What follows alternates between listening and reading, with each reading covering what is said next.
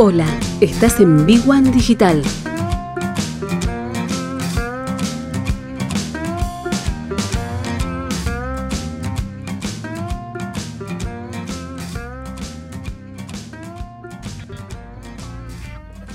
...21 horas, 32 minutos... ...y recibimos, como todos los lunes... ...aquí en vivo a Luis Barrera. Luis, buenas noches. Néstor, qué placer saludarte. ¿Cómo estás? Bien, muy bien. Feriado, frío. Frío, sí, ¿Eh? sí. Pero acá, acá al menos tenemos la suerte de estar este, calentitos charlando y, y- y temas que siempre creemos que son importantes, sobre todo el tema de hoy, porque sigue estando complicado acá afuera en la calle, más allá del frío, la economía, el COVID y demás, este, supuesto, hace que todo sí, se hace sí. cuesta arriba. eh, a pesar de que vos sos un hombre ardiente, digamos. Digamos que sí, lo latino a mí me brota por los poros. Con esa voz sexy. Bueno, bueno, pero vos sabés que hay un tema que está realmente eh, muy en boga y que me hacen muchas consultas, por eso eh, te había comentado de hablar de ese tema, es si conviene o no invertir en stock. Sí, ¿no? Porque con el alza de los precios, digamos, mucha gente invierte en mercaderías, sí, porque no sabe exactamente a cuánto va a reponer. sí. Entonces acá este, mi recomendación es la siguiente. Primero, hay que saber de qué producto se trata. Es decir, no es lo mismo eh, un producto perecedero que un producto no perecedero. sí. Eh, ya, porque ahí vos jugás contra el tiempo. Entonces, eh, el stock tiene que estar un poco relacionado a no jugar contra el tiempo. sí. La segunda cosa tiene que ver también con si eh, es tu materia prima sí. cuánto vos, cómo van a reaccionar tus clientes. Entonces, acá viene siempre la inversión en stock, puede ser un gran negocio en tanto y en cuanto en el mediano plazo vos puedas venderla. Porque Claro. hay un segundo concepto que está asociado a la inversión en stock que tiene que ver con la rotación. Sí, Entonces, esa rotación hace que, bueno, vos puedas analizar seriamente la inversión en stock si sabes que en el mediano plazo la vas a vender.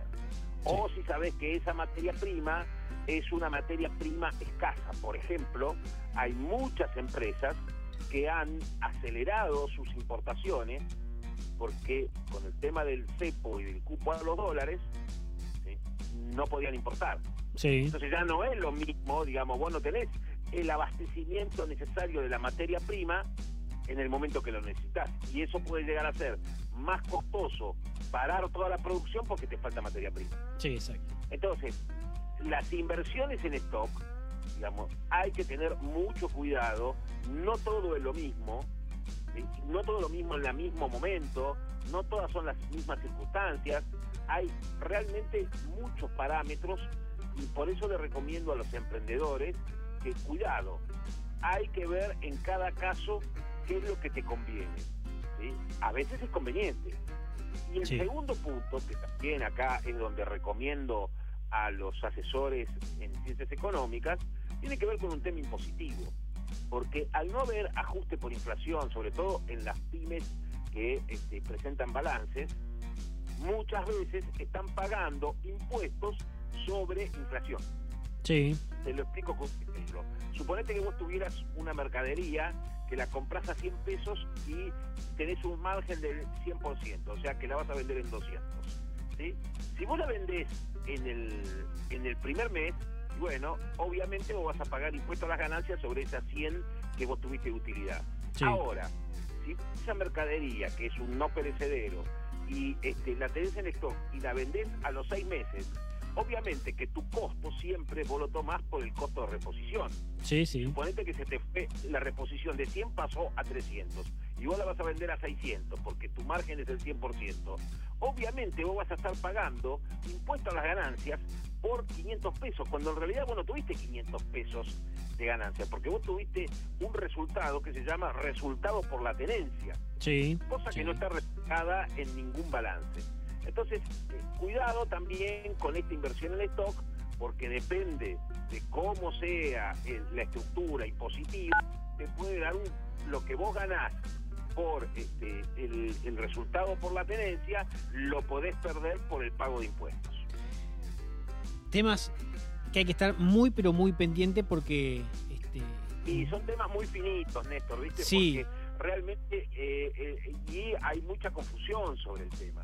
Yo le recomiendo, bueno, acá los, eh, los empresarios pymes tienen que estar muy, muy atentos a estas cosas, estar muy, muy cuidadosos con lo que están haciendo, porque realmente la pueden pasar mal, o sea, pueden ganar por ahí, hacer un gran negocio financiero, pero después resulta que lo terminan mal por el tema impositivo. Entonces yo le digo a todos los amigos emprendedores, muchachos, eh, consulten a su profesional en ciencias económicas, ¿sí? para poder realizar bien todo este tipo de análisis, porque hay que hacerlo realmente con el Excel y ver qué es lo que pasa en cada circunstancia. Sí, y, para cerrar esto, em, insisto en lo mismo, ¿no? Eh, hay que tener el apoyo de un profesional que guíe todo esto, porque no son temas, son finos, como decís vos, son, son muy, muy finos, pero que tiene que tener el apoyo de un profesional, sobre todo en, los emprendimientos o en las pymes, que, tiene algún tipo de dificultad de proyección y demás, creo que ahí es donde hace falta una persona este, que esté al lado guiando un poco el camino. Al lado del emprendedor. Obviamente que nadie eh, eh, no se enseña en la universidad la visión a hacer el negocio, pero el profesional en ciencias económicas tiene que estar alertando, ¿sí? porque bueno, eh, saber si un precio determinado va a subir o bajar y depende mucho más del, olfato que tenga el emprendedor. Lo que sí hay que tener cuidado es que después, ¿cómo haces vos para que no el gran negocio que hagas en lo comercial no se te vaya o por lo financiero o por lo impositivo?